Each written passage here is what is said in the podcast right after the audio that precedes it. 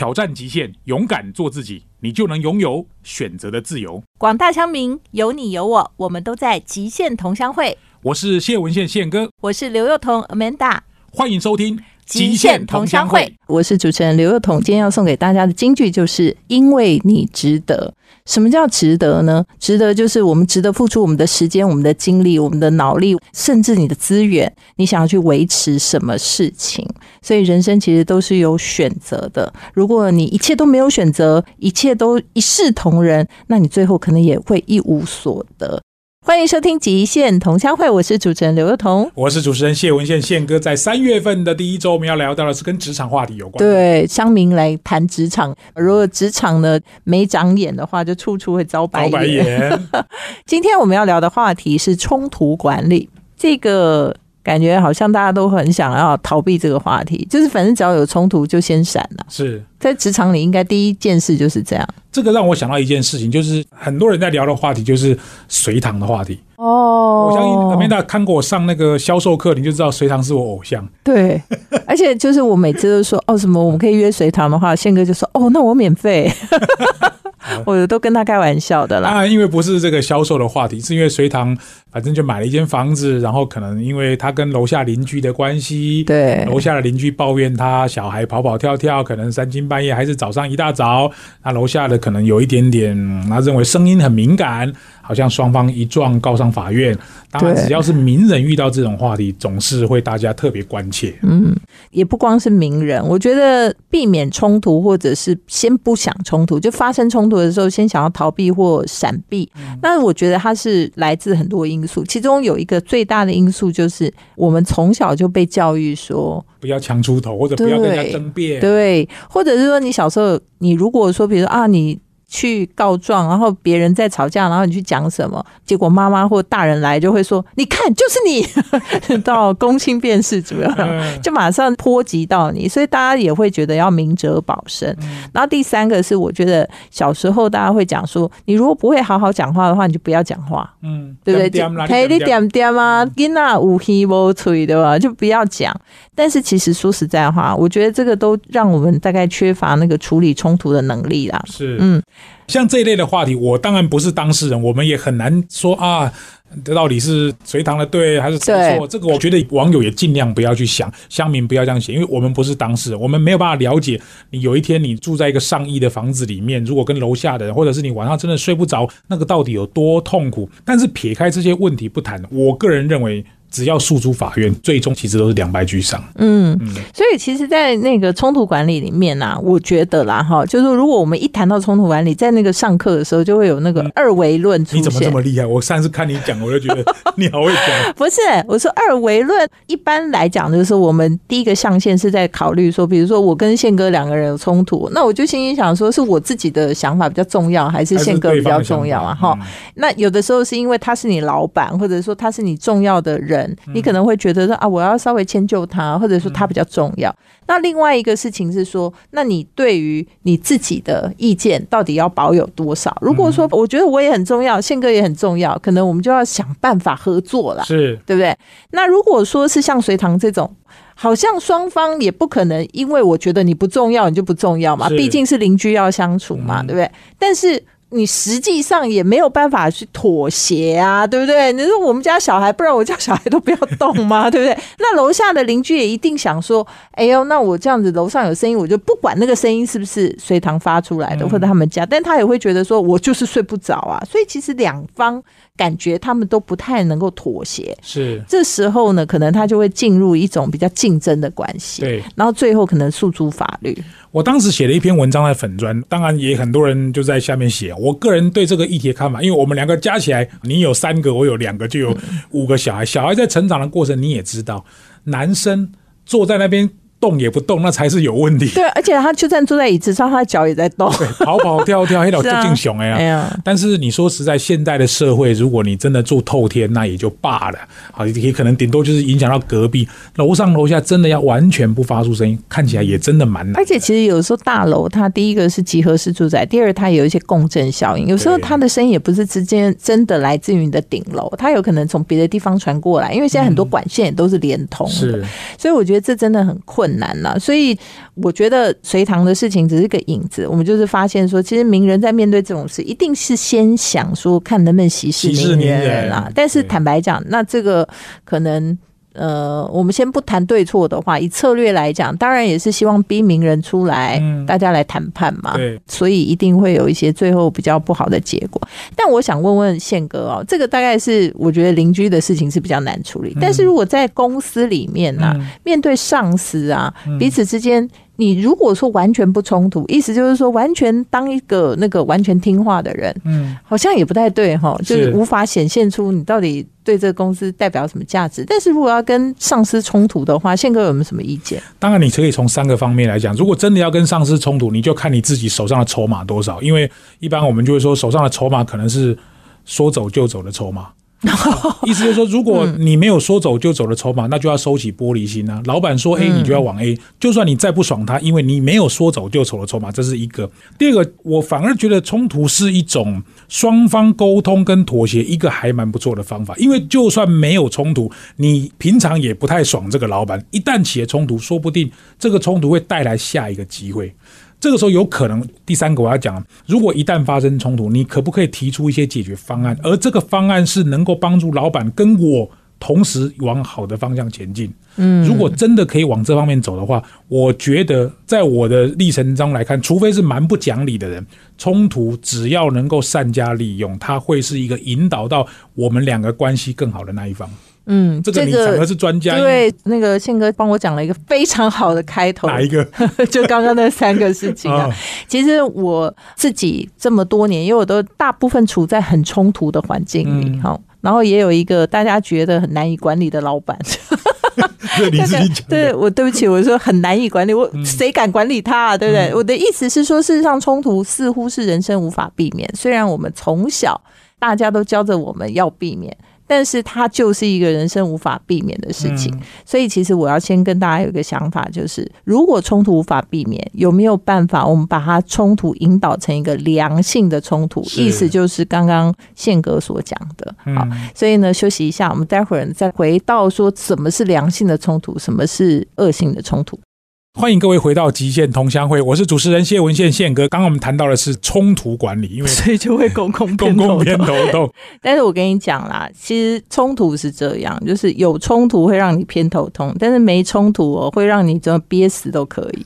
你知道，其实我常常跟人家讲说，尤其是那个，因为我辅导很多创业公司嘛，那我就常常跟这个刚开始成立的团队讲说，你要尽可能的开始引发一些所谓的冲突哦。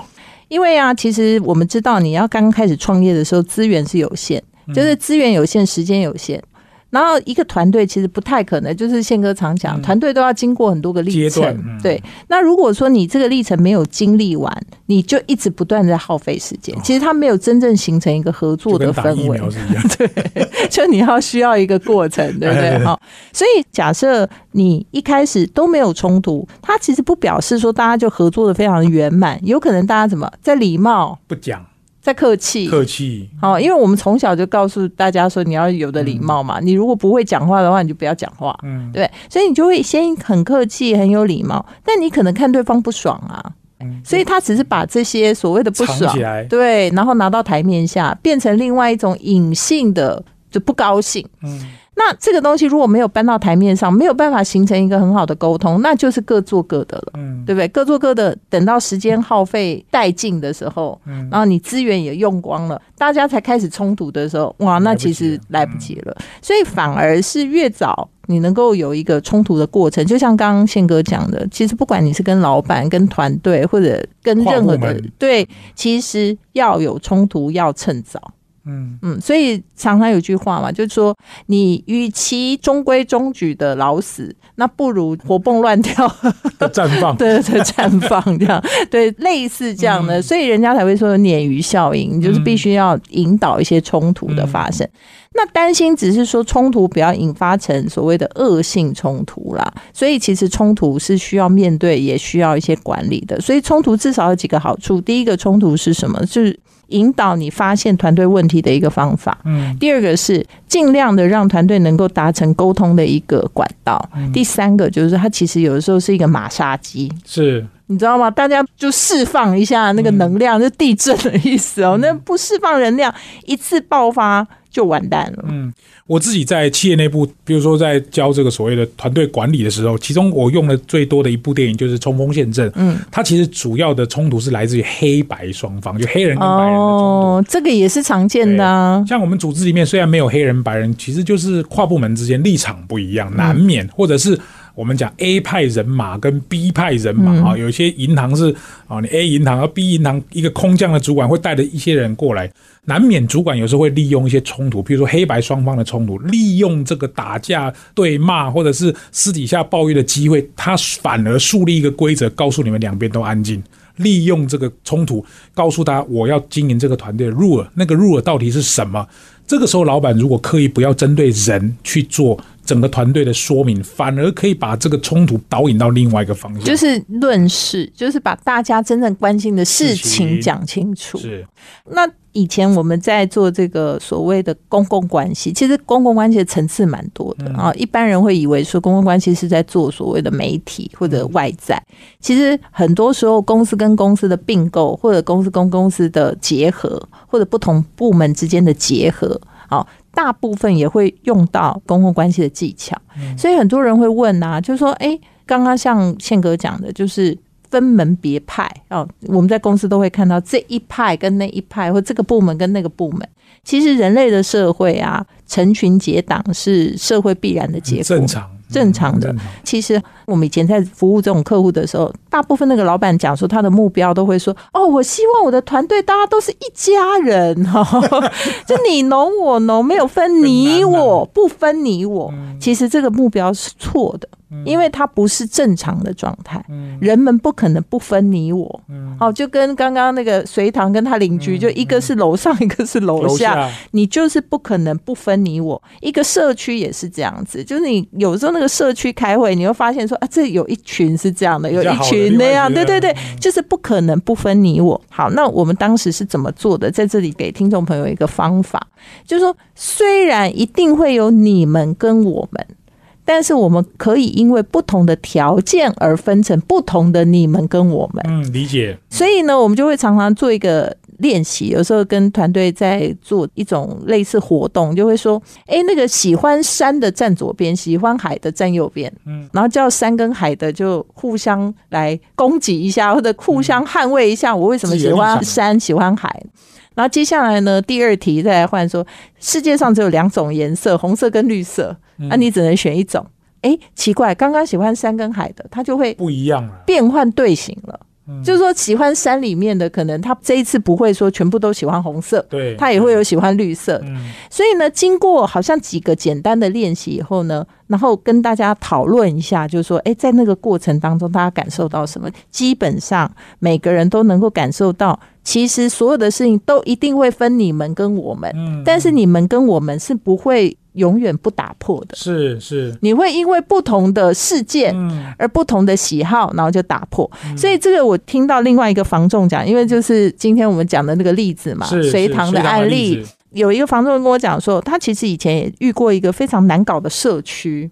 然后那社区里面呢，就是有这一群贵妇啊，那一群那个 就分门别类，这样也很难沟通。就是这一群的想法，那一群的想法，然后对于那个社区很多的事物都很难达成共识。结果那个社区主委非常的厉害，然后我就说那他做了什么事情？他说那个社区主委帮他们成立了很多不同的社团。就是说，今天要叫大家来插花哈，明天要叫大家来对来看什么哦，然后就忽然发现说，因为常常变换，他可能两三个月就变一个，然后两三个月变一个，就发现说，哎，那个练瑜伽的跟插花的跟 cooking 的不完全一样。都。不完全一样。所以呢，就忽然发现说，原来的那个你我或者你们跟我们就打破了，因为可能这一团有几个是参加瑜伽的、啊，那一团也有几个参加瑜伽的，那这两团就有对话啦，这两团就成为另外一个我们了啊，对不对？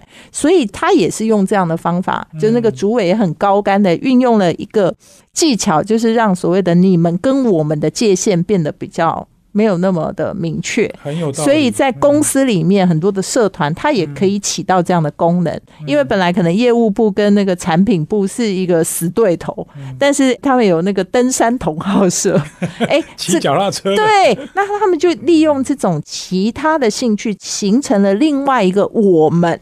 所以他返回到工作上的时候，他发现说，原来你们跟我们的界限并没有那么明显，大家也开始有了互相沟通的管道跟桥梁。其实这就是另外一个所谓冲突管理，你要怎么样去铺陈，或者是营造一个，就是把你们公司里面如果发生冲突，可以引导为良性冲突的一种铺排。嗯，很有道理。这个跟我们在做企业教育训练有一两个概念是不谋而合，就是有时候我们要要求分组。嗯，分组我们不会把业务部跟产品部都把它分成两组，不会，它就是随机抽样。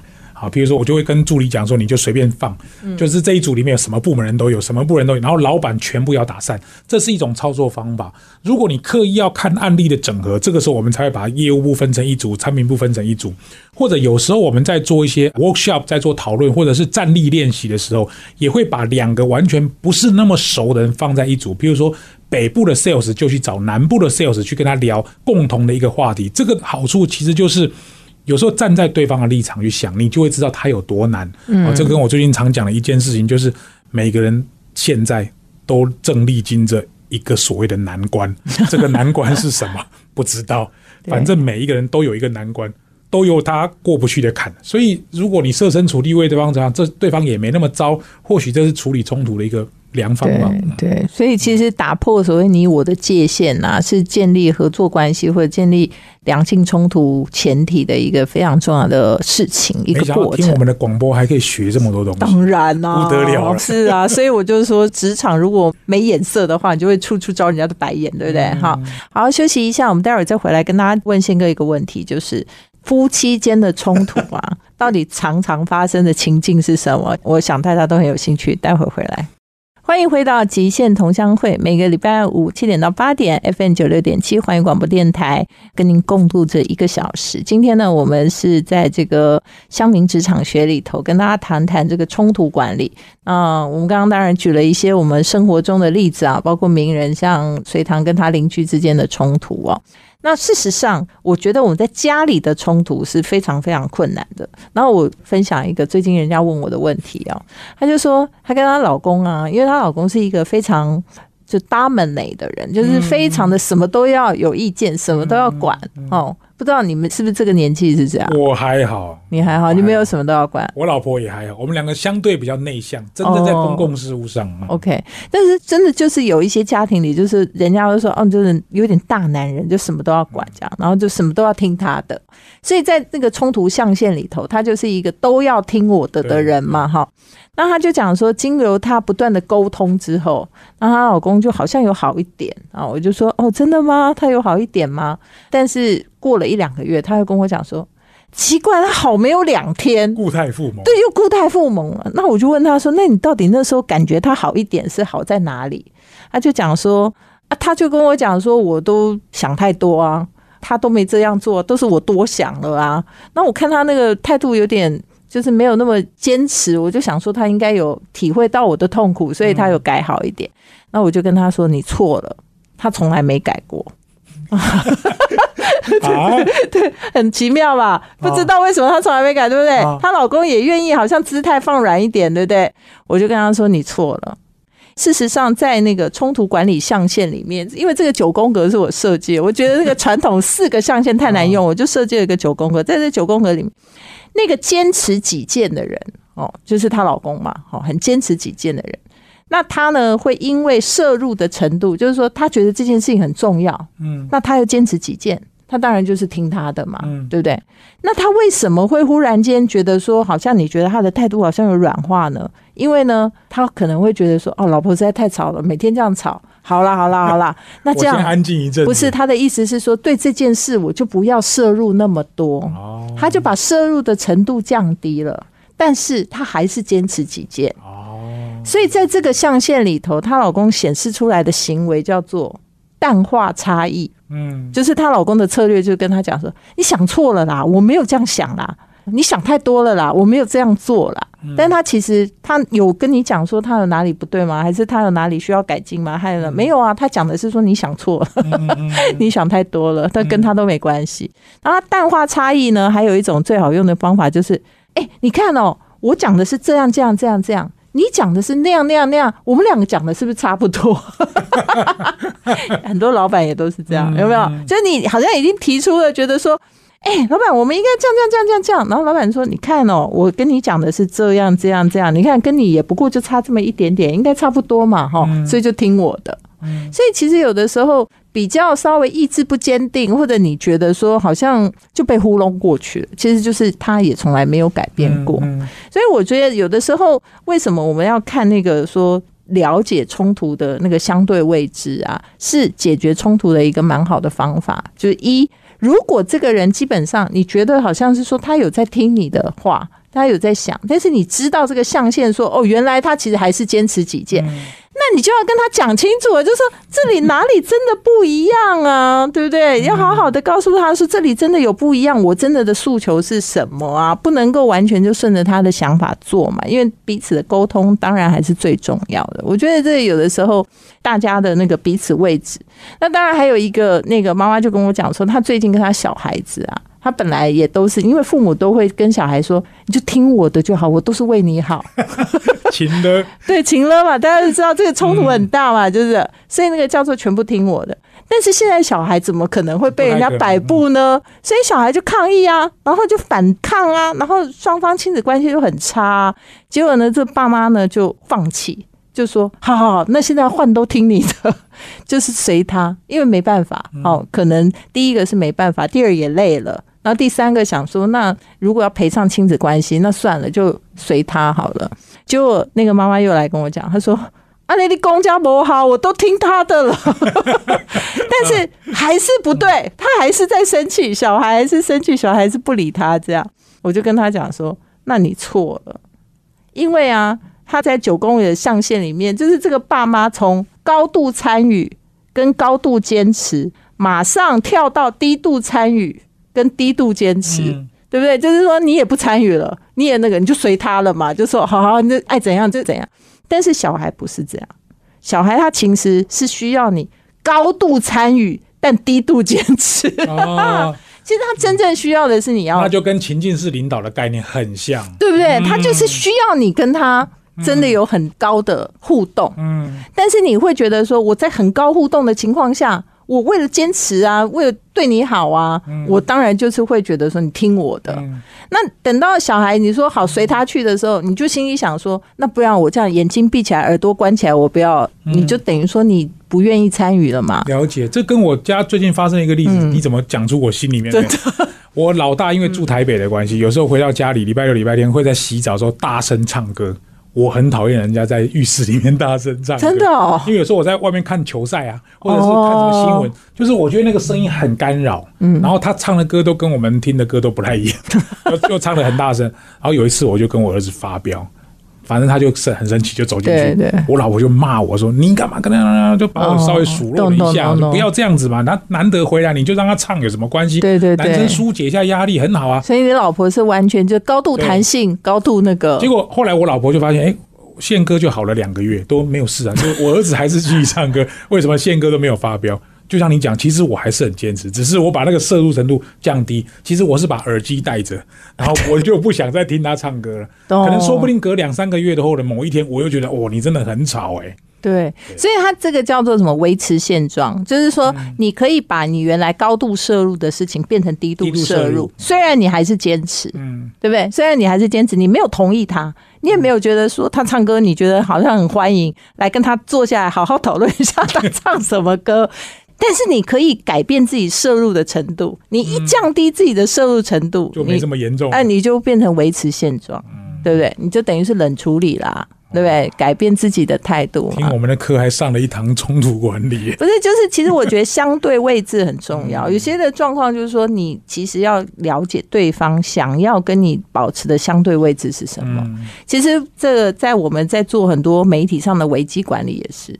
有时候有一些老板出来讲的话，他讲的是正确的，但是他讲的话就是让人家觉得他要公事公办。哦，或者听不下去，对，因为公事公办叫做低度参与嘛低。度参与，嗯，对，虽然它的概念叫做我咖喱是公平的，那我们来公事公办，上法院啊，找外界啊，公正第三方啊，对不对？他的意思就是说，你也坚持，我也坚持，那对这件事情我们是一半一半嘛，哦。但是呢，我不想跟你讲那么多，我也不想要跟你谈判，我不想跟你合作，所以我们就公事公办找第三方。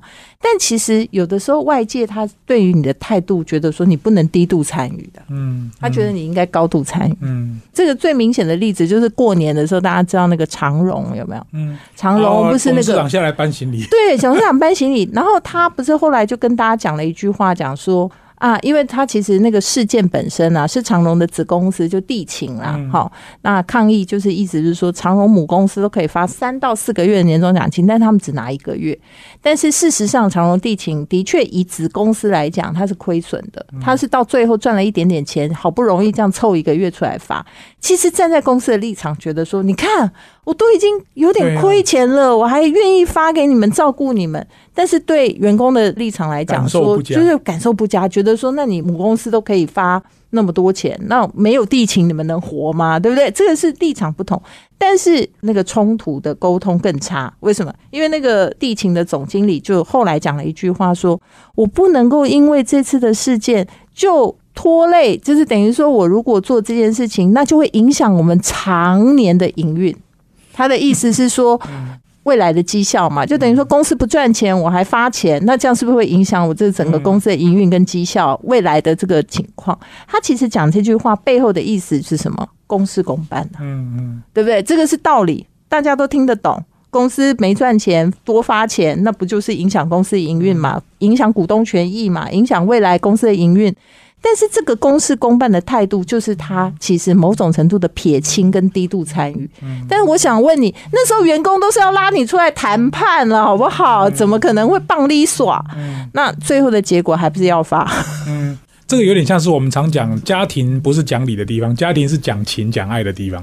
有时候如果你让员工舒服一点，说不定最后一个月他也能接受。嗯，所以公司有的时候应该像宪哥讲的是，事实是没有办法处理冲突的。嗯，你知道，事实如果要管理的话，是你要在过程当中就有阶段性的管理。你等到发生冲突的时候，你要说大概来就事论事讲清楚，那其实难度都已经很高。所以不止公公偏头痛，连总经理都偏头痛。不是，就是说我们应该一切都是要事前准备。你希望造成一个良性冲突结果，你就必须要营造一个适合良性冲突的环境。那如果一切事情你平常都不注意，然后等到冲突要开始的时候，那基本上演变成恶性冲突的可能性就是会非常非常的高。欢迎回到极限同乡会。今天的乡民职场学呢，我们跟大家谈的是这个冲突管理，从那个邻居的冲突，刚刚讲到老板，讲到在公司里面，或你们我们还有家庭啊、夫妻啊、小孩。但是我想问宪哥，因为所谓冲突管理，大家最渴望的或者觉得最棒的就是合作嘛。嗯，但是合作当然就是要以信任为前提啊，要以倾听为基本啊，哈。但是你觉得合作难度有没有高？当然是很难，因为我们在企业内部，我相信竹科有很多朋友可能也上过这个课程，叫鸡蛋游戏。鸡蛋游戏它就是设计用赛局理论来思考，因为 Amanda 问的这个问题，它经济学的背后理论就是赛局理论。赛局理论就是讲到囚犯的两难，当你逮到两个偷钱的嫌疑犯的时候，你要把他们隔开。就问他说：“哎、a m a n d a 你告诉我那个路易斯是不是你的共犯？如果你把他供出来，我就把你放出去，把他抓去关六年。”我就问路易斯说：“那个 Amanda 是不是你的共犯？如果是你把他供出来，我把你放出去，把 Amanda 拿去关六年。如果两个都不把对方供出来，两个都无罪释放，因为找不到证据。两个如果都把对方供出来，两个都会抓去关八年。这就是非常有名的囚犯的两难。囚犯两难考验的就是 A 跟 B 的共识跟信任程度。那各位刚刚可能忽略了一个讯息，就是。我要把他们两个隔开来侦讯，因为警方办案就是要隔开，因为怕你串供，所以要隔开。所以记住一件事：如果要真的能够双赢，有两个非常重要的概念。第一个就是要充分沟通，嗯，意思就是如果你们两个早就讲好，今天分开来侦讯，这 串供要早串供，意思就是这样。因为大部分的组织，我只要稍微塞拢你，你就会讲他的坏话。对，哎，我只要塞拢他，他就会讲你坏话，所以没有办法充分沟通。只要中间是隔开来征讯的，这个就很难达到完全。因为人不为己，天诛地灭。就像你讲这个，我们、你们都有很多的我们跟你们。第二个重要的观念就是这两个组织有没有共同的目标？嗯，如果有共同目标，我认为问题就有可能解决的机会，共赢、双赢就对，就是那两个囚犯一样，我共同的目标就是同样都不要被关。对，这个是他们共同目标。他到底是为了钱，还是为了共同目标不要被关？所以我反而觉得有时候看很多现象的时候，我都会跟很多朋友讲，不要用现象解释现象，你至少用理论来去解释现象。其实这个问题，人想要为自己好，那这样子哈，全部的好处都被你拿，请问你在组织内会有朋友吗？对啊，对啊，会容后口力啊，你规划旁体，那其他人都是白痴吗？不太可能，所以有时候让利反而是前进一个非常好的元素嗯，所以其实我们刚刚讲啊，在冲突管理里面，当然所有的人都希望说，跟我们身旁所有的。关系人，好，包括我们刚刚讲嘛，家庭啊、小孩啊、夫妻啊、什么同事啊、伙伴、老板，全部都是合作关系。但坦白讲，要达成合作关系，光刚刚讲的，你要以信任为前提，要充分沟通，要有共同的目标。其实这三件事情已经是很难的，真的很难。所以我会觉得比较合理能做到的，叫做说，因为你值得。大白话，对，因为你值得，所以就是说，其实人生是要有选择的。嗯，你要就是说，你全部都往那个方向去，就变成最后只是有礼貌。嗯，你知道吗？就是妥协的意思。就是妥协上面有一个非常有趣的理论，叫做那个。呃，就是叫红袜子、蓝袜子这样，就是说有父母亲，然后跟一个一个小孩，就是觉得说，爸爸希望他穿蓝袜子出门，妈妈希望他穿红袜子出门，就弄到最后没办法，就一只脚穿红袜子，一只脚穿蓝袜子。其实他就是在讲一个妥协上的谬误啦，就是说很好笑，加起来除以对，加起来除以二，不见得一定会是正解。所以其实我们绝大部分以为我们在合作，大部分有的时候你都是促成了一个好像。